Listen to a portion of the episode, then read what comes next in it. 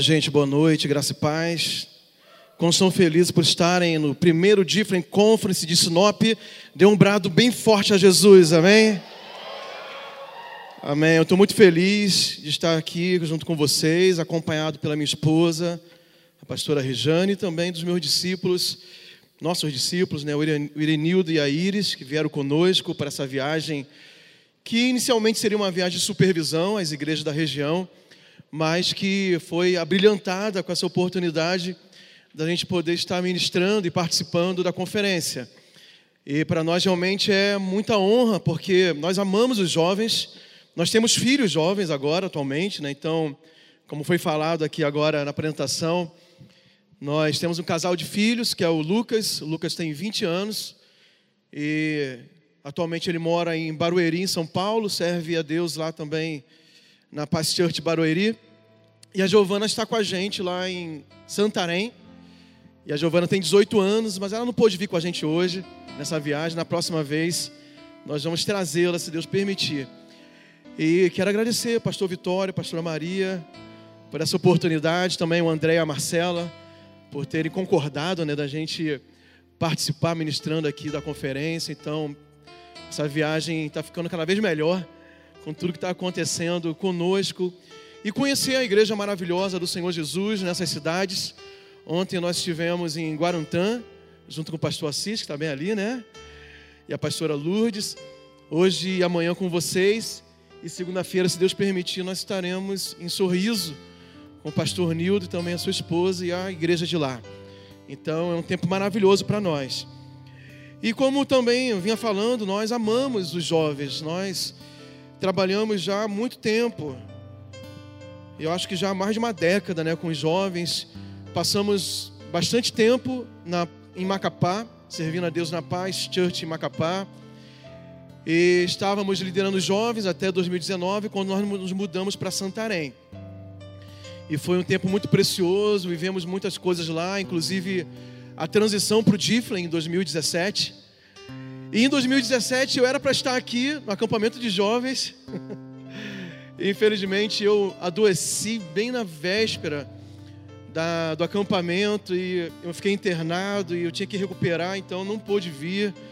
E eu fiquei com o coração apertado, porque nessa etapa de 2017, no início de 2017, eu não pude ir para a reunião do DIFLE em São Paulo, em que decidiu realmente que seria o nome DIFLE e que todo o Brasil e fora do Brasil, as redes jovens das igrejas teriam o mesmo nome, a mesma liderança. Eu não pude participar da reunião, estava internado. E logo depois eu também não pude estar aqui no acampamento, que eu acho que era no mês de abril. Eu não sei, se não me engano, era feriado de Semana Santa, que eu mais ou menos isso, né? Março, né? Pois é, então, mas agora eu estou pagando minha dívida. e eu estou muito feliz de estar aqui com vocês. Mas vamos lá, quantos querem ouvir a palavra do Senhor? Quantos amam a palavra de Deus? Amém? Você ama o Senhor, diga amém. Você ama a palavra de Deus, diga glória a Deus. Amém. Então, sentado mesmo, feche seus olhos, vamos estar orando. Senhor, muito obrigado, ó Pai. Eu te agradeço por, pela oportunidade que o Senhor tem me dado de estar aqui, nesse evento tão poderoso, que certamente vai marcar a história dessa igreja e dessa rede de jovens. E a causa disso é o Senhor. O motivo é o Senhor. É a tua presença nesse lugar. Eu sei que esses jovens têm pago um preço para que coisas grandes aconteçam entre eles, mas que não fique aqui, mas que extravase, que possa alcançar toda essa cidade. Deus, eu tenho entendido que Sinop é uma cidade de milhares e milhares de jovens por causa das faculdades, por causa das oportunidades, uma cidade nova também. E eu creio que aquilo que vai começar aqui nesse lugar vai alcançar, Senhor, esses jovens que precisam do Senhor. E isso vai ser imparável, isso vai ser incontrolável. O teu mover pelas ruas dessa cidade, pelos lugares dessa cidade, pelas faculdades, pelas escolas, pelos, pelas repartições públicas, pelas empresas, no meio das famílias, nas boates, nos lugares de festa, Senhor, o Senhor vai atrair muitos jovens à tua presença. E esses jovens aqui vão discipular essa geração. E eu te peço, Espírito Santo, que a partir de hoje, Senhor Deus, Senhor, intensifique aquilo que o Senhor já começou a fazer. É o nosso clamor nessa noite e nós cremos isso e nós concordamos com isso em nome de Jesus. Se você concorda de verdade, vamos dar um aplauso bem forte ao Senhor. Aleluia. Amém. Eu quero falar um tema com vocês nessa noite que se chama desarmados. Diga assim, desarmados. E se você puder abrir a sua Bíblia, abra por favor, em 1 Samuel, capítulo 13. 1 Samuel, capítulo 13, capítulo, ou melhor, versículo 19 até o 22.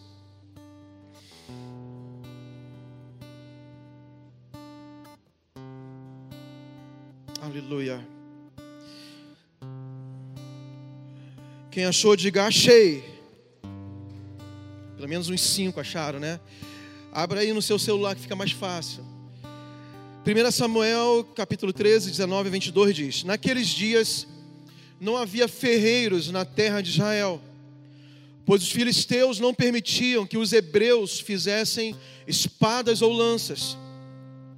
Assim, sempre que o povo de Israel precisava afiar seus arados, enxadas, machados e foices, tinha de levá-los a um ferreiro filisteu.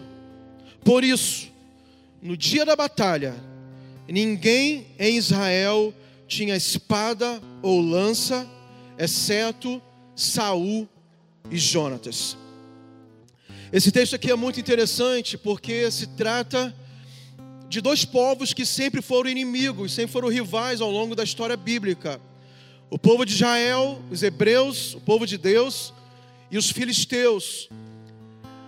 E principalmente aqui no livro de 1 Samuel, você vai ver muitas guerras sendo travadas entre esses dois povos. Mas nessa ocasião aqui parecia que havia um ambiente de acordo, um ambiente de paz, de, de boa convivência entre essas duas nações, entre esses dois povos. Mas se nós olharmos de forma mais, com foco maior, com mais detalhes, você vai ver que esse acordo que, que parecia haver não era um acordo bom para os dois lados. Não era um contrato bilateral em que todo mundo é, é, usufruía da, da, daquela, daquela, daquela paz que parecia haver até esse momento aqui. Porque na verdade os filisteus, eles conseguiam, de certa forma, mesmo fora da guerra, dominar os hebreus. E parecia que nesse momento os, os israelitas, o povo de Deus, eles não se incomodavam com a situação na qual eles se encontravam. Em que não havia um profissional muito importante naquele país que até nos dias de hoje parecem irrelevantes, parece que não tem muita importância, mas nós vamos entender que eles eram muito importantes. Israel, eles não é, conseguiam compreender, ou sentir falta, ou se preocupar que naquele momento não havia ferreiros, homens que trabalhavam com ferro, nem que seja, ou nem que fosse para afiar, como aqui diz a, a palavra, nos versículos que lemos, nem que fosse para afiar os arados, a foice, a enxada, os trabalhos, as ferramentas de trabalho que eles precisavam. Porém, pelo outro lado, é muito claro de entender que o inimigo sabia o que estava fazendo quando eles não permitiam, de certa forma, ou eles acabaram com essa profissão no meio do povo de Israel, com os ferreiros. Porque de fato, uma coisa que eu aprendi desde criança, quando eu estou na igreja, que eu estou na igreja desde sempre. E eu ouvia um pastor falando assim: que você pode até brincar de ser crente, mas o diabo nunca brinca de ser diabo. Quando nós lemos aqui a história, você precisa entender que o, o Antigo Testamento, né, o Primeiro Testamento, ele serve, a Bíblia fala que eles, ele, ele é sombra daquilo que nós vivemos hoje, nessa atual dispensação, no tempo da graça após Jesus. Serve de ensinamento, e é claro que esses filisteus, representam hoje para nós os nossos inimigos espirituais, que é o que? Satanás e os demônios, a batalha que nós travamos no mundo espiritual. E eu vejo, pegando esse texto aqui de exemplo, que as estratégias de Satanás para a atual geração é a mesma estratégia que o povo filisteu usou para enfraquecer Israel. Por quê? Eles talvez falam assim: não, não tem problema a gente não ter ferreiro aqui na nossa cidade ou aqui no nosso país, porque se nós precisarmos afiar a espada, ou, ou, ou melhor, afiar a enxada, afiar a foice, afiar os nossos é, instrumentos de trabalho, a gente atravessa ali a cidade e vai lá entre os nossos amigos, a gente não está em guerra com eles, a gente não quer guerrear com eles, a gente não quer batalhar, a gente quer ter uma, uma boa convivência e a gente paga baratinho para ele lá, porque tem um ferreiro bom lá nos filisteus e eles vão afiar as nossas ferramentas. Mas o que estava acontecendo de verdade é que o inimigo estava impedindo do povo de Deus, do povo de Israel, estar preparado para a guerra. Sutilmente o inimigo estava desarmando o povo de Deus, os israelitas, os hebreus. E como eu falei para vocês, nós trabalhamos com os jovens já há muitos anos. Há muitos anos. E a gente vem acompanhando essa, esse movimento espiritual da parte do maligno, de também desarmar os jovens das últimas gerações como nunca antes. Eu não estou dizendo que isso é algo novo. Satanás sempre trabalhou para desfazer as obras de Deus, para tentar enfraquecer o povo de Deus, para tentar destruir a igreja. E nós sabemos que os jovens, eles são realmente a força da igreja. Por isso que o apóstolo João escreve: Jovens, vocês são fortes, e a palavra de Deus está em vós. Então, como Satanás pode enfraquecer essa geração que vai e pode combater contra ele com muita força, que são os jovens, desarmando-os, tirando a força deles, tirando suas armas.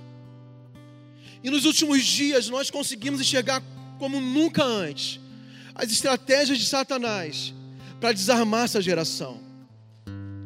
É muito impressionante. Hoje eu estava até assistindo junto com a Rejane no celular dela um videozinho que não tinha nada a ver com crente nem com igreja, mas mostrando assim a mudança de comportamento das últimas gerações, dos anos 80, anos 90, 2000, 2010 até agora 2020. É, é, por exemplo, de um jovem lavando a louça de casa. Dos anos 80 lavando a louça com uma alegria, com uma disposição. Aí, passando para os anos 90, assim, um pouquinho mais preguiçoso nos anos 2000 ele já está chorando lavando a louça. A partir de 2010 ele já está desesperado, reclamando de tudo e achando que ele é a pessoa mais injustiçada do universo porque ele está lavando a mesma louça. É um meme que não é cristão, não tem nada a ver com. Assim, em princípio, não tem a ver com o que eu estou dizendo aqui, mas mostra a mudança comportamental das gerações e, atua diretamente naquilo que você é hoje, naquilo que você faz, e da forma que você vai servir a Deus, e da forma que Deus quer te usar. Nós ouvimos aqui desde o início, falando sobre identidade. Na verdade, eu achava até que não precisava pregar depois que apareceu os vídeos aqui do, do Israel Subirá, do Isaías, da, da, da, da Amanda lá de Santarém, do jovem lá também de Portugal, porque já foi muito tremendo o que eles falaram. Nós precisamos entender algumas coisas sobre, sobre estar desarmados. O versículo 19 diz assim: Os filisteus não permitiam que os hebreus fizessem espadas ou lanças. Isso fez com que o povo de Israel fosse um povo, naquele momento, completamente vulnerável. Quando os filisteus quisessem atacá-los, quando ele decidisse o momento de atacar e, e, saquear a nação e levar aquele povo como escravo, eles tinham total possibilidade de fazer aquilo. Por quê? Porque em Israel não havia armas de, de defesa contra os seus inimigos. Infelizmente, eu vejo muitos jovens, não somente fora da igreja, lá também, mas muitos jovens dentro da igreja que estão completamente vulneráveis a todo tipo de ataques que Satanás tem realizado contra essa geração. E a minha palavra nessa noite não é para te amedrontar e nem para te desqualificar. Pelo contrário, é para te despertar. A você não permitir que Satanás sutilmente, assim como os filisteus fizeram, te deixe completamente vulnerável ou desarmado, porque nós temos que entender que estamos vivendo diariamente em guerra. Existe um texto que você conhece muito bem, que é Efésios capítulo 6, que é um tratado do apóstolo Paulo, uma aula do apóstolo Paulo sobre batalha espiritual. E ele diz que a nossa luta não é contra a carne e nem o sangue, mas contra principados e potestade deste mundo tenebroso. Você imagina que o apóstolo Paulo, há dois mil anos atrás, chamava esse mundo que ele vivia há mais de dois mil anos atrás como tenebroso. Imagina se ele estivesse vivendo os dias atuais, com o grau de, de violência que nós temos, com o grau de promiscuidade que nós temos, com grau de deficiência e, e destruição familiar e de valores e de normas sociais e de ética e de descrença de Deus e de humanismo e de ceticismo e de ateísmo e de ideologias totalmente contrárias aos princípios de Deus que nós vivemos hoje. Imagina qual palavra ele iria usar para qualificar o mundo atual. Se há mais de dois mil anos atrás ele já dizia que o mundo que ele vivia era tenebroso, imagina hoje. Nós vivemos num mundo muito difícil. Porque nós ainda continuamos debaixo dessa, dessa, desse ambiente hostil no qual nós estamos em guerra. Entretanto, a Bíblia fala que nós, o mesmo apóstolo Paulo escreve aos Romanos, que nós somos mais do que. Você pode falar, mesmo com máscara, nós somos o que mais que vencedores. Somente os mais que vencedores dê glória a Deus nesse momento. Você é mais que vencedor. Agora, a vitória pressupõe o que? Guerra. Ninguém, nós estamos agora vivendo, acaba amanhã, eu acho, nas Olimpíadas. Nenhum atleta que se tornou vencedor, que ganhou, que subiu ao pódio, que ganhou uma medalha, ele teve que entrar na competição. Ele teve que treinar durante o ciclo olímpico, que esse último foi de cinco anos por causa da pandemia, porque essa Olimpíada era para ter sido ano passado. Ele treinou, ele se preparou, mas se ele tivesse treinado, se preparado durante 5, 10 anos, mas não tivesse se apresentado lá na pista de corrida para competir com seus rivais, com os outros atletas, ele jamais seria um vencedor que subiu no pódio. Se ele não tivesse entrado em quadra para jogar voleibol, handball ou no campo para jogar futebol, ele jamais poderia segurar uma medalha de vencedor. Porque toda vitória pressupõe batalha guerra. E nós estamos em guerra. O maior problema dos jovens e talvez da igreja desse tempo é que as pessoas, elas vivem a vida com Deus ou a vida espiritual ou a vida nessa terra de forma muito natural e ela se esquece que está em guerra. Você não pode desprezar essa realidade que existe um inimigo furioso contra a sua vida e contra aquilo que Deus quer fazer em você e através de você, e nesse tempo, e nessa cidade, e nessa igreja, e nesse movimento de jovens. E Ele está trabalhando todo o tempo, 24 horas sem parar, armando ciladas contra você, os seus projetos, os seus sonhos, contra a sua realidade espiritual, para que não aconteça aquilo que Deus escreveu a respeito da sua vida. Porque o Salmo 139 diz que antes de nós nascermos, a gente ainda era uma massa informe no ventre da nossa mãe. Deus já havia escrito um livro ao nosso respeito. Existe um destino para você em Deus, mas existe uma guerra querendo impedir de você viver a realidade que Deus tem sobre a sua vida. Então nós não podemos andar normalmente achando que não é guerra, ou achando que, que isso nunca vai nos tocar, ou que isso é exagero do teu pastor, do teu líder, do teu discipulador, dizendo para você orar, para você buscar Deus, para você vigiar, para você não se misturar com coisas que podem corromper a sua vida. Porque nós estamos em guerra. E para você assumir essa posição de mais que vencedor, que o apóstolo Paulo diz, você precisa entender que existe batalha. Só quem está entendendo, diga amém. A segunda coisa que pode, sabe, é, tirar você da batalha e te, te tornar vulnerável diante do inimigo. É você não ter noção das reais ameaças do inimigo. Se você tiver a sua Bíblia aberta, abra por favor em 2 Coríntios capítulo 2, versículo 11, vamos correr por causa do tempo. 2 Coríntios capítulo 2, versículo 11 diz: Para que Satanás não tenha vantagem sobre nós, pois conhecemos seus planos malignos. Sabe como o inimigo não vai ter vantagem sobre você? É quando você estiver atento e conhecendo os planos malignos de Satanás contra a sua vida. Existe um dom que o apóstolo Paulo relaciona na relação dos dons espirituais, lá em 1 Coríntios capítulo 12, depois capítulo 14. Um dos dons é discernimento de espírito.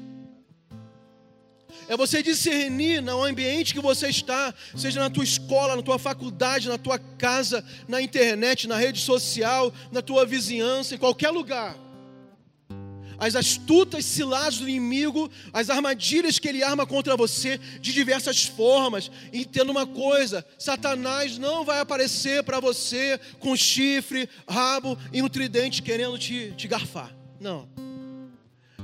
Ele vai aparecer para você de uma forma muito sutil.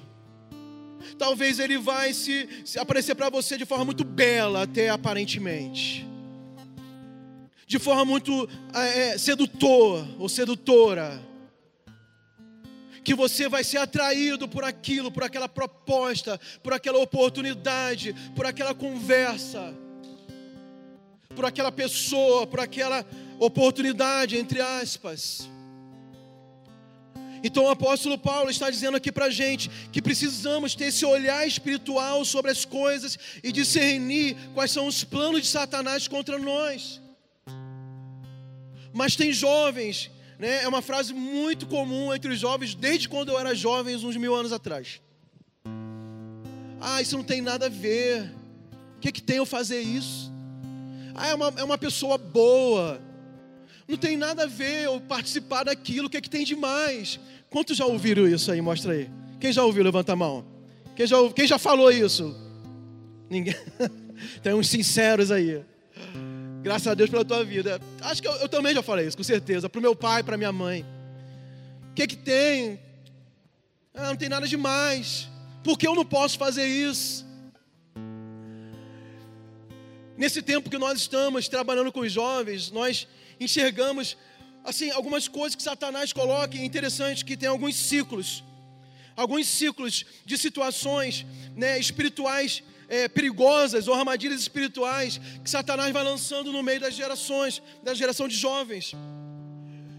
Eu estava pensando ali sobre isso, antes de eu subir, e pensando só do nosso tempo lá em Macapá. Houve um tempo que a gente trabalhava muito com os jovens a respeito de santidade, de não se misturar, de não se prostituir, sabe? De, de ter um namoro santo, né? que a gente chama de romance real, de se guardar, de cuidado com a pornografia. A gente pregava muito sobre santidade. E a gente continua pregando. Aí depois a gente discerniu um outro movimento no meio dos jovens, que foi a infiltração do satanismo no meio dos jovens. A gente lidou dentro da igreja com jovens que eram satanistas que faziam rituais satanistas e eles estavam congregando do, dominicalmente todos os domingos na igreja e frequentava também a rede de jovens. Estava e depois foi descobrindo estava infiltrado no meio dos jovens e estava aliciando os jovens para também praticar as mesmas coisas que eles praticavam. A gente teve que libertar jovens que eram envolvidos, que tinham feito todos os rituais do livro de São Cipriano. Eu tive que ir a uma escola uma vez lá em Macapá, uma escola de ensino fundamental, nem eram jovens, eram só adolescentes, que era ali de, eu acho que do, é, sei lá, da, da, da, do, prim, do, primeiro, primeiro ano, né, do ensino fundamental até o oitavo, o nono ano agora, né, atualmente. Jovens de, de ali, crianças até, até 13, 14 anos, porque houve uma infestação de manifestação de demônios na escola. Dezenas de adolescentes ficaram endemoniados ao mesmo tempo na escola. A vice-diretora era membro da nossa igreja. No outro dia, elas fecharam a escola, fizeram um culto, chamaram a gente para ir lá. Eu e mais outros pastores fizemos um culto. Muitos jovens, adolescentes, aceitaram Jesus. Mas quando foi terminar a reunião, começou a pipocar. Adolescente endemoniado por todo lado. O que, que era? Todos aqueles adolescentes que a gente foi ver e foi orar para libertar, todos eles tinham marcas satanistas no corpo, queimaduras, tatuagens e de pactos malignos que eles faziam alianças com demônios, com entidades terríveis. E tudo começou por um jovem que, fora do colégio, aliciava aqueles adolescentes numa praça, e foi uma coisa terrível. Tinha uma menina de 12 anos, eu lembro dela até hoje, lembro até o nome dela uma menina de 12 anos, que ela falou para a diretora assim: Eu namoro o rapaz que tinha mais de 20 anos, esse satanista que falou lá de fora da escola, e a gente vai ter um filho, a garota de 12 anos, a gente vai ter um filho, e esse filho vai ser o filho de Lúcifer. E essa menina, quando a gente estava lá, foi a primeira, sentava bem na frente, sim. Foi a primeira a manifestar. Quando ela manifestou, manifestou bem uma dezena de adolescentes. A gente passou a manhã inteira libertando de demônio dentro de uma escola estadual ou municipal. Depois a gente entrou numa uma vibe de muita preocupação com os jovens suicidas dentro da igreja. A gente começou a atender adolescentes e jovens que estavam decididos a tirar as suas vidas, porque estavam sofrendo de crise de ansiedade, crise de pânico, depressão, problema com a família, com o pai. A gente via as ondas malignas vindo uma após a outra, diferente, cada, cada hora é um desafio para a igreja.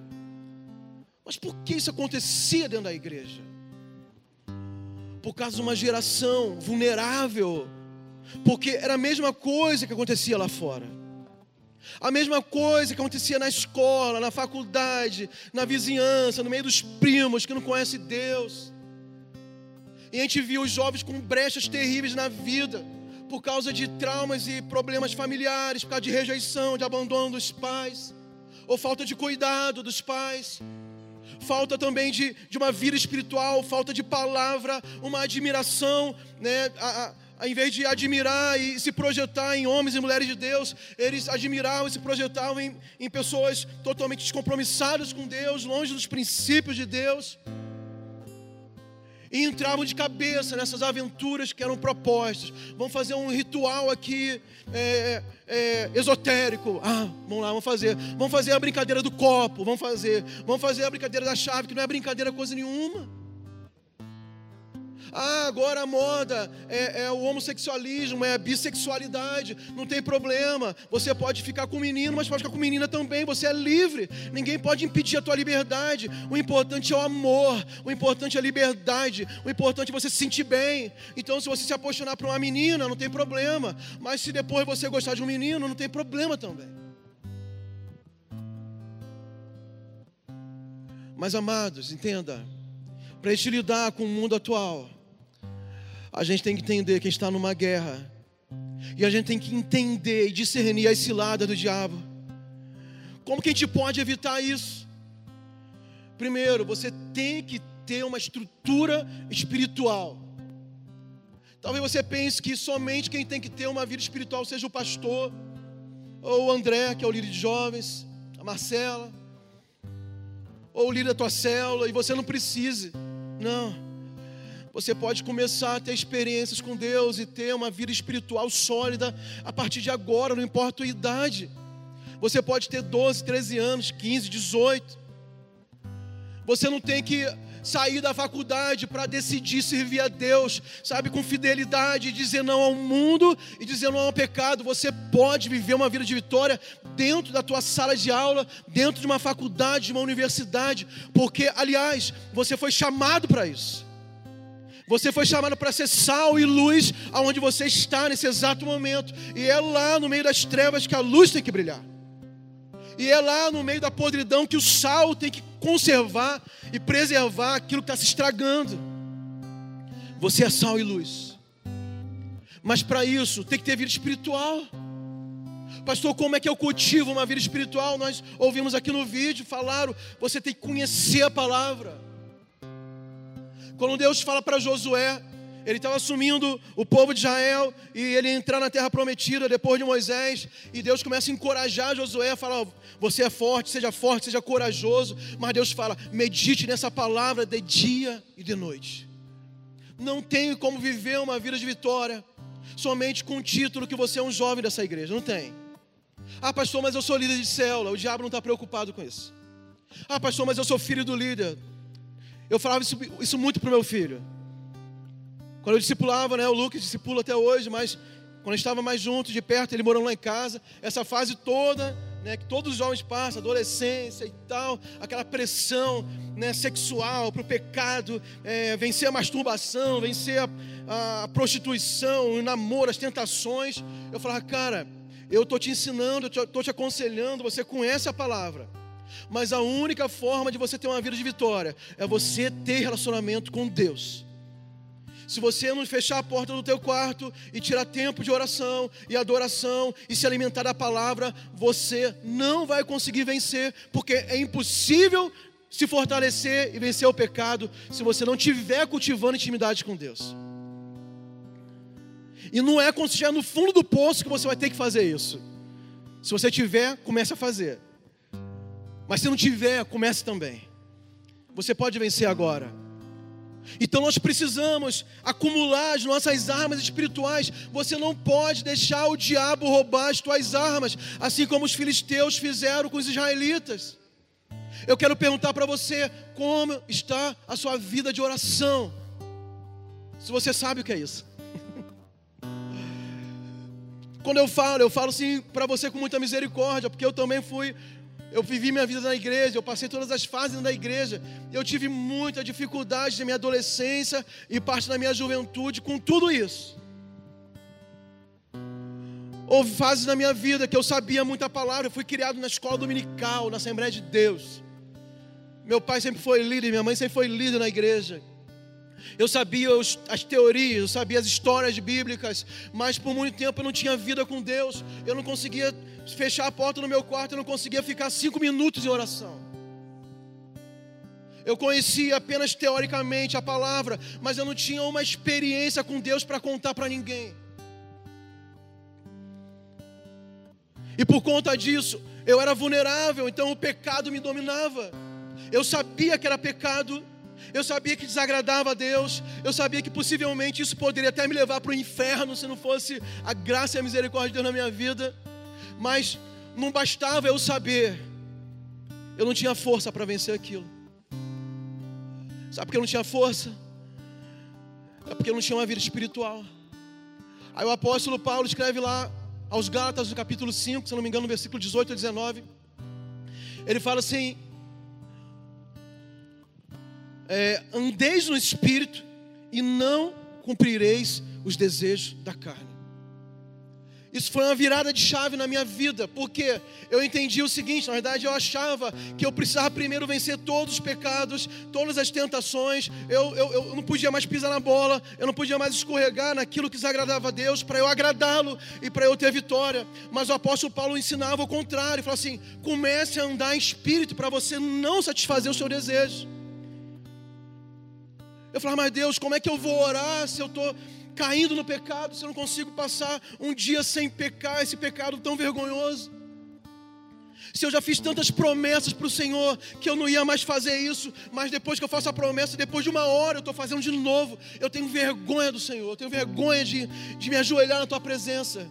E era, sabe, uma, uma bola de neve, um, um, um ciclo vicioso, no sentido que quanto mais eu não orava, mais frágil eu ficava aos ataques do diabo mais coisas horríveis eu fazia, mais eu envergonhava o Senhor, mais fraco eu estava, mais, mais longe eu estava.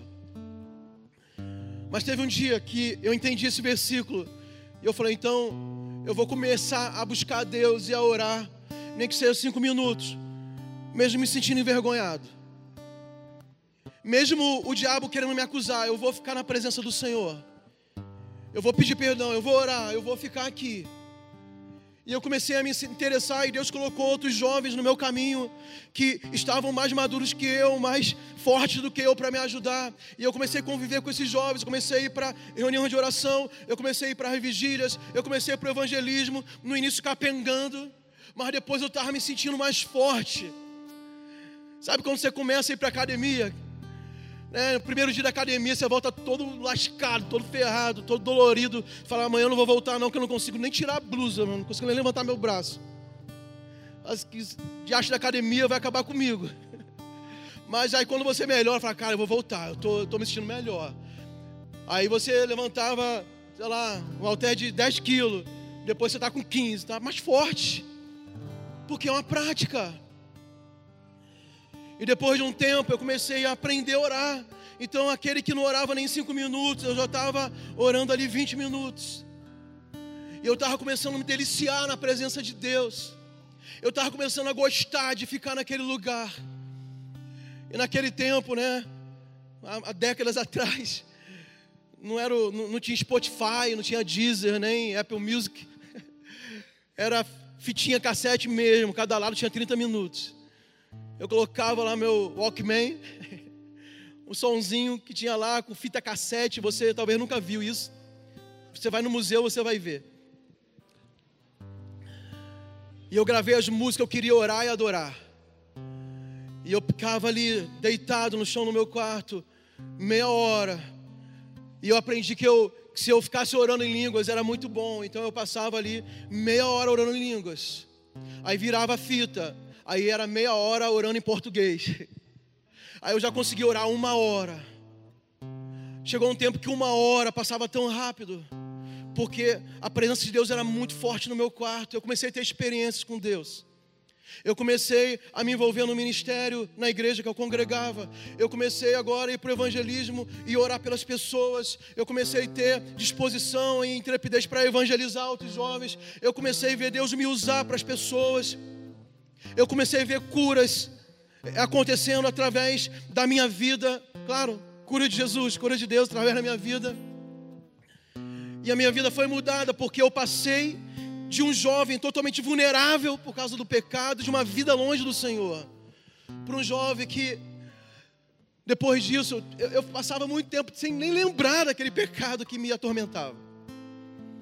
Eu me ocupei tanto com as coisas de Deus e era, era, foi um tempo tão intenso de, de paixão por Jesus, de adoração por Jesus, de ficar madrugadas adorando a Deus e buscando a Deus e lendo a Bíblia de verdade e aprendendo de Deus e, e, e desejando ser usado por Deus, que eu nem lembrava mais de pecado, Ele não dominava mais.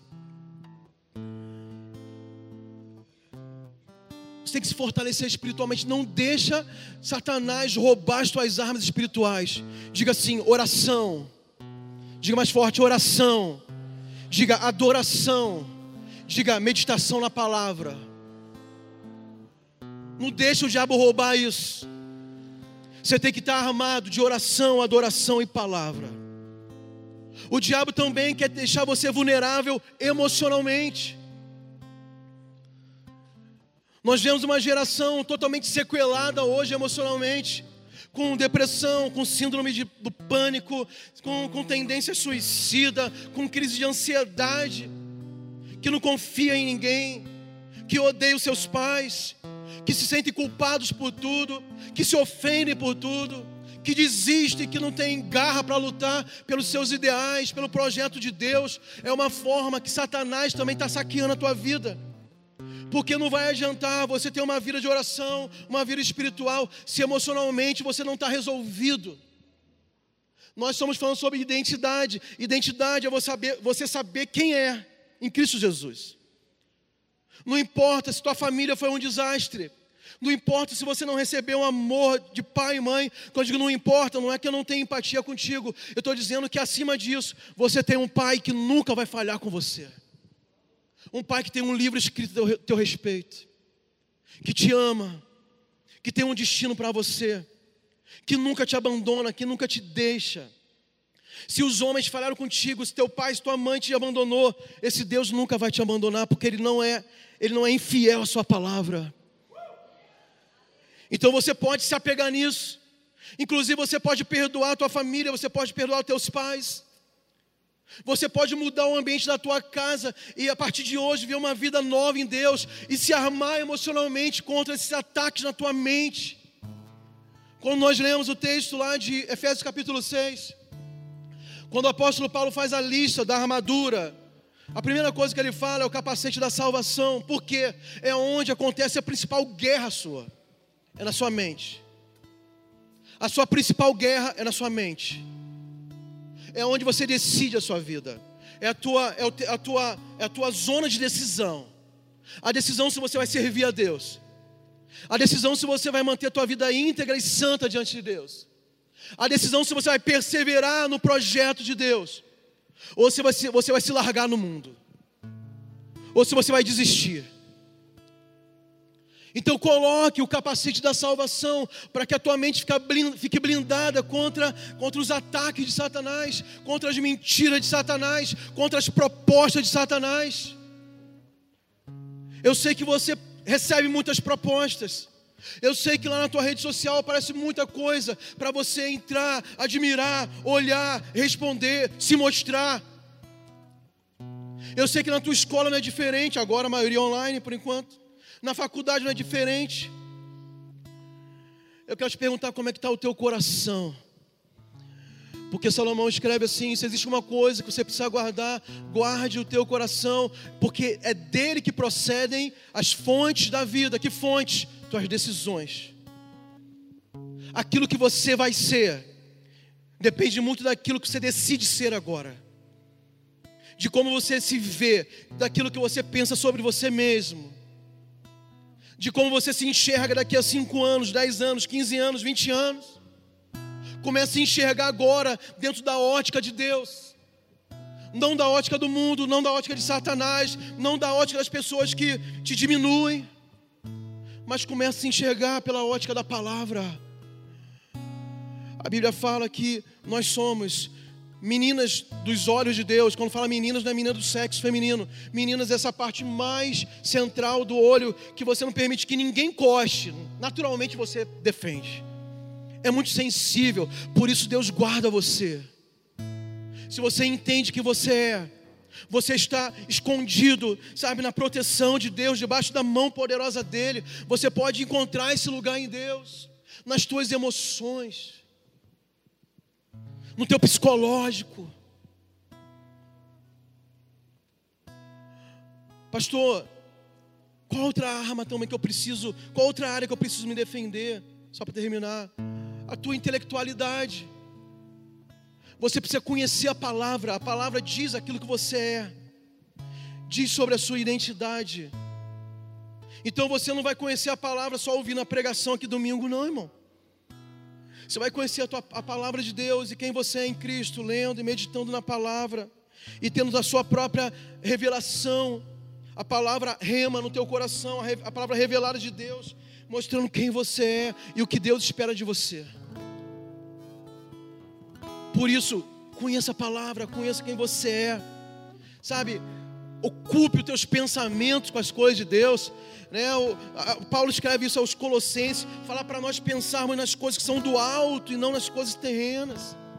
O salmista escreve: eleva os meus olhos para o monte, de onde me virá o socorro. Sabe, o nosso olhar tem que ser para o alto, para as coisas de Deus. Mas, pastor, como assim intelectualmente, no baixo espiritual, no baixo emocional? O apóstolo Paulo escreve lá em Romanos 12, versículo 1, que o nosso culto é o culto racional é uma escolha que você faz de servir a Deus, de adorar a Deus, de mergulhar nas coisas de Deus e viver um propósito maior. Talvez Satanás já até saqueou algumas armas que você já teve. Talvez você chegou nessa conferência animado para participar, mas no fundo você sabe a tua vulnerabilidade em algumas áreas talvez da mentira, do engano, na área sexual, que ataca a maioria dos jovens, talvez no relacionamento familiar com a tua mãe, com teu pai, com seus irmãos, com seus líderes. Talvez você luta com coisas que te trazem vergonha, com lembranças do passado. Quem sabe você sofreu algo que foi muito vergonhoso, que a tua mente não consegue esconder. Isso te machuca, te traz vergonha, te traz dor. Mas eu quero dizer que nessa noite Deus trouxe aqui porque Ele quer devolver a